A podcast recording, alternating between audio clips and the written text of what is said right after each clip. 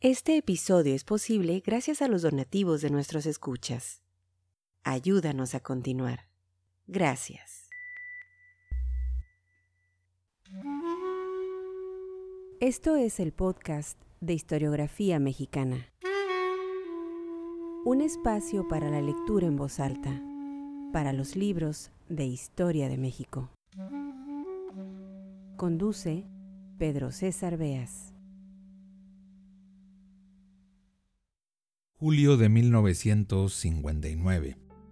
Habían pasado ya 46 años de la muerte del general Bernardo Reyes y Alfonso, su hijo, quien moriría en diciembre de aquel año, daba la última batalla en defensa del honor de su padre. El combate, como era de esperarse, no se dio jalando el gatillo o desenfundando la espada, sino con la pluma, y quedó registrado en la correspondencia que sostuvo con Jesús Silva Herzog, entonces director de la revista Cuadernos Americanos. ¿Contra qué luchaba, a qué se enfrentaba a meses de su muerte don Alfonso Reyes? Muy simple, intentaba corregir, y lo digo entre comillas, los comentarios negativos que se hacían sobre su padre, el general porfirista Bernardo Reyes, quien había muerto en febrero de 1913 al iniciar aquel oscuro periodo de la historia de México conocido como la Decena Trágica. Si bien don Alfonso aceptaba que su padre había desviado el camino en sus últimos años de vida, no aceptó jamás que alguien lo tachara de desleal o traidor. Y eso, precisamente eso fue lo que hizo el escritor Mauricio de la Selva en una breve nota, muy pequeña reseña, aparecida en 1959 en la revista Cuadernos Americanos, publicación que dirigía a don Jesús Silva Herzog y en la cual colaboraba desde su fundación el propio Alfonso Reyes. La lectura en voz alta de este episodio es una carta, una emotiva misiva, dirigida al director de Cuadernos Americanos, en la que el hijo del general Porfiriano rogaba para que se corrigiera ese horrible adjetivo utilizado por De la Selva, quien llamaba traidor al general Reyes. Al final de este episodio estará incluida también la epístola de respuesta de don Jesús Silva Herzog. Esta carta y parte de la correspondencia entre Alfonso Reyes y Jesús Silva Herzog han sido recogidas y recopiladas en el libro Vidas de Cultura y Pasión Mexicanas, del historiador Alberto Enríquez Perea, publicado por el Colegio de San Luis Potosí.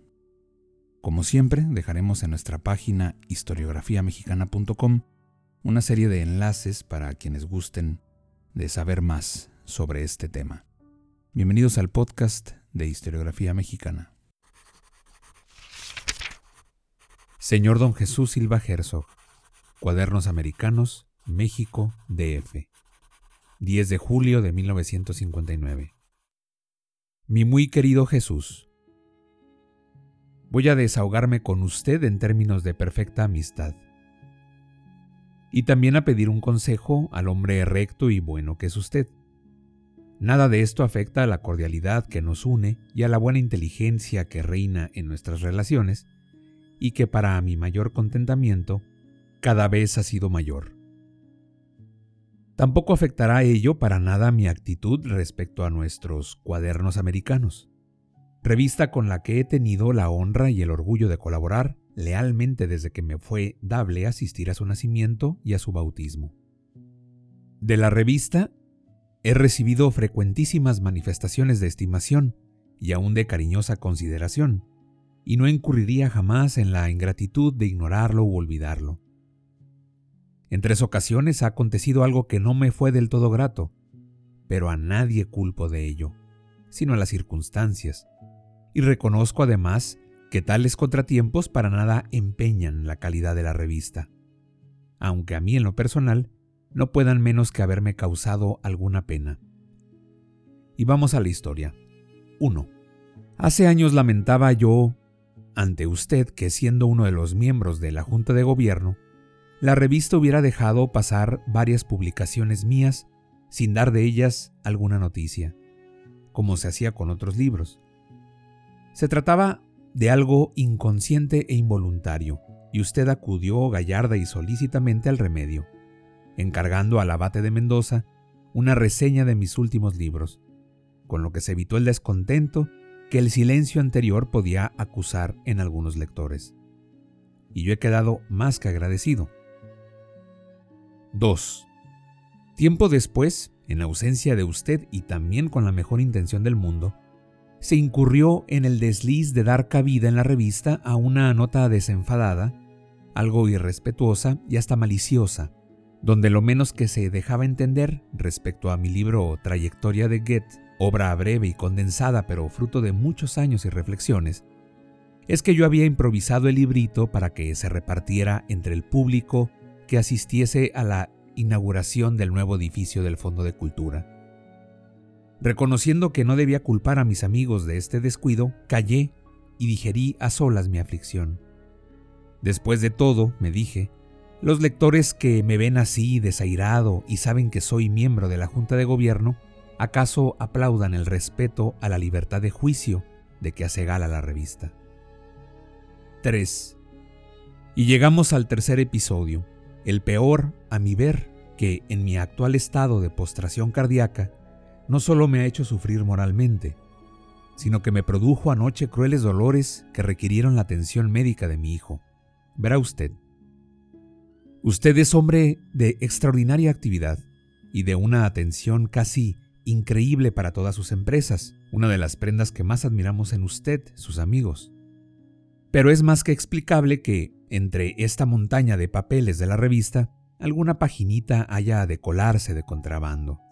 Me agradaría saber que, en efecto, usted no llegó a leer la reseña sobre mi libro Parentalia, en el último número de Cuadernos Americanos julio-agosto de 1959, página 291. Esta breve nota de Mauricio de la Selva, 25 líneas, no es una nota de mala fe, no señor.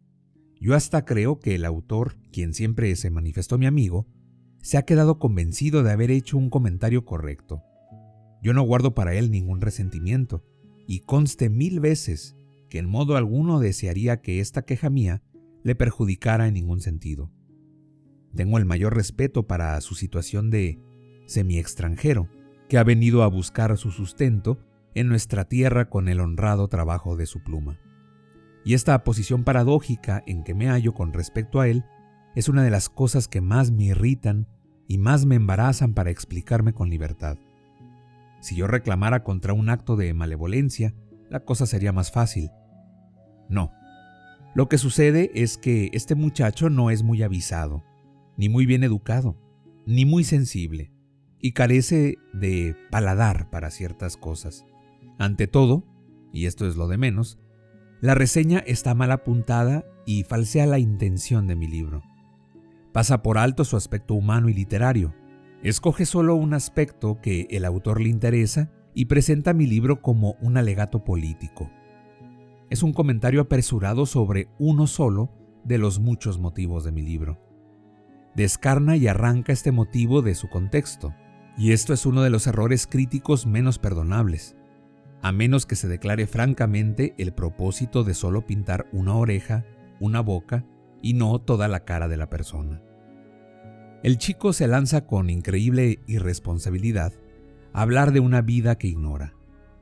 No se da cuenta de que el pequeño resumen que él copia solamente se refiere a la prehistoria de mi padre, y que este primer tomo se detiene en los albores de la verdadera historia pública de mi padre, la cual empieza con su llegada a Nuevo León donde, como todos lo reconocen, ha dejado el recuerdo de uno de los mejores gobernantes con que ha contado nuestro país. Lo ignora Mauricio, porque no es mexicano. Después, con evidente falta de tino, usa palabras que no deben usarse cuando no se desea ofender. Los cronistas de la Revolución Mexicana, dice, señalan a Bernardo Reyes como traidor al movimiento popular de 1910. Y como más adelante dice que yo reconozco, son en efecto palabras mías, el desvío del último instante, tal parece que yo comparto la acusación de traición, cuando yo quise referirme, y lo digo muy claro, a la pena con que vi que mis esfuerzos de jovencito resultaran inútiles ante otras influencias más poderosas, para lograr que mi padre se alejara del todo de la vida pública al volver de Europa. De suerte que resultó dando argumentos a los malquerientes de mi padre y en una condición de hijo infame. Hay palabras que, a menos de desear el agravio, no se deben usar, ni siquiera para rectificarlas indirectamente, como por desgracia tampoco es el caso.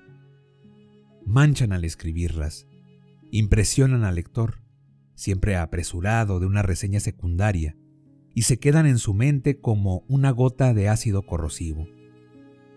Si este muchacho tuviera sensibilidad suficiente y suficiente imaginación para ponerse en el caso de un hijo que va a leer sus palabras, no hubiera escrito lo anterior, sino algo como los cronistas de la Revolución Mexicana insisten en que Bernardo Reyes defraudó las esperanzas del país que le pedía ponerse al frente de la revolución.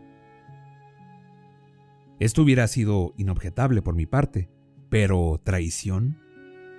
Mi padre no traicionó a nadie, no faltó a ningún compromiso o pacto con la revolución y desde el primer instante se negó rotundamente y expresamente a encabezarla, como en México lo sabemos todos.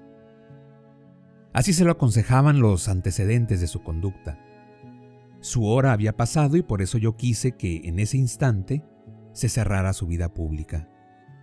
Ya verá usted, mi querido Jesús, cómo esta malhadada reseña va a causarme todavía algunos quebrantos de cabeza pues es trigo para el molino de tantos deslenguados que andan por ahí y que quieren darlas ahora de patriotas o revolucionarios a posteriori, sin conocer las tormentas morales que sacudieron aquella grande alma, sin duda, quebrantada ya por medio siglo de arduas luchas en servicio de México.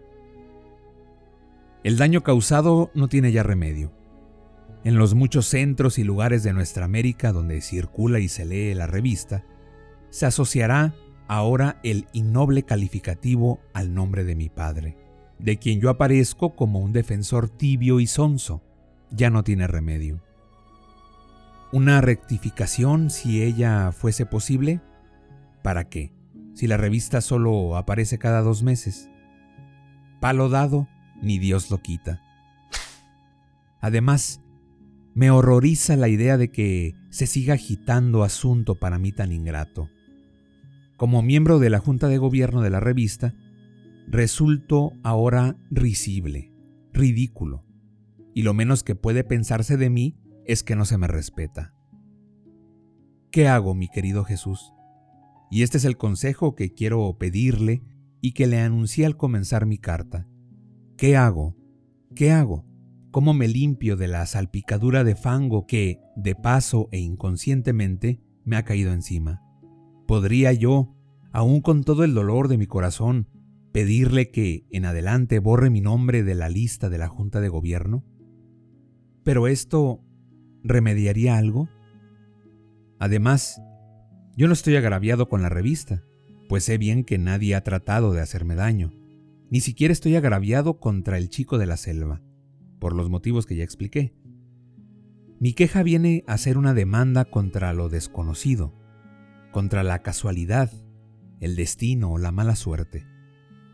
¿Deberé pues soportar en silencio esta merma de mi dignidad? ¿Qué hago, mi amigo Jesús? ¿Qué hago? Se lo pregunto con viva emoción, y soy siempre suyo. Alfonso Reyes.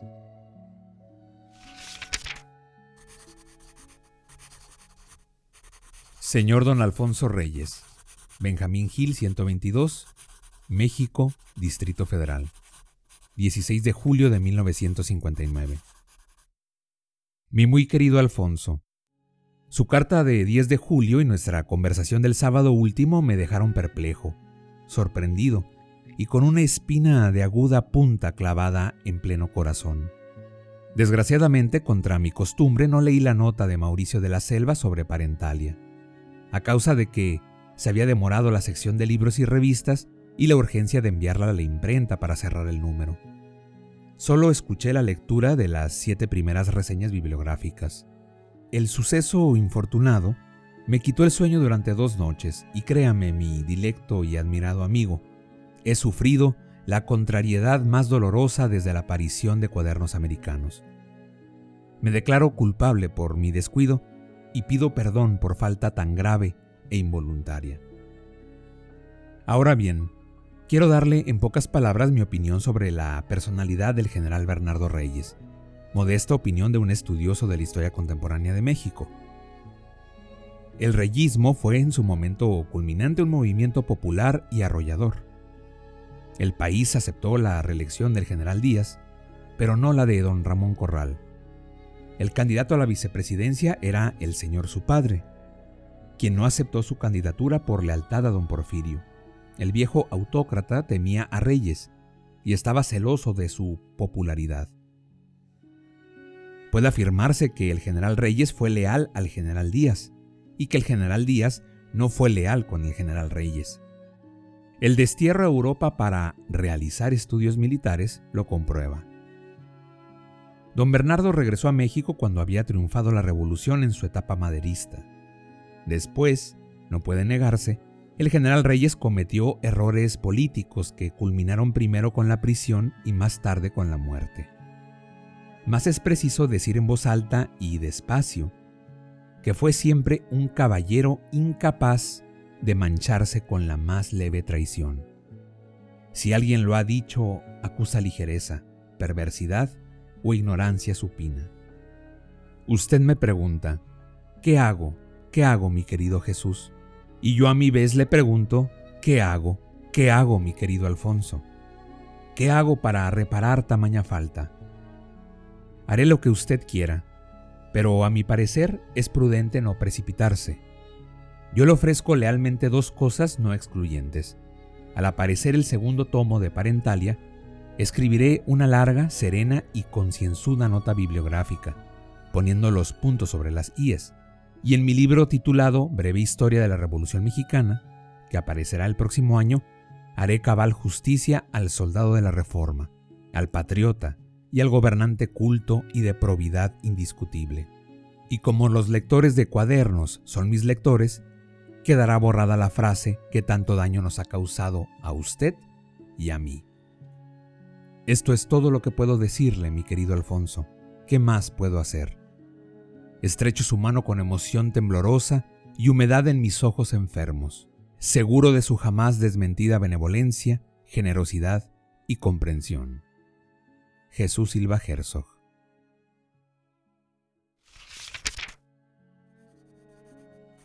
Escucha todos nuestros episodios en historiografiamexicana.com.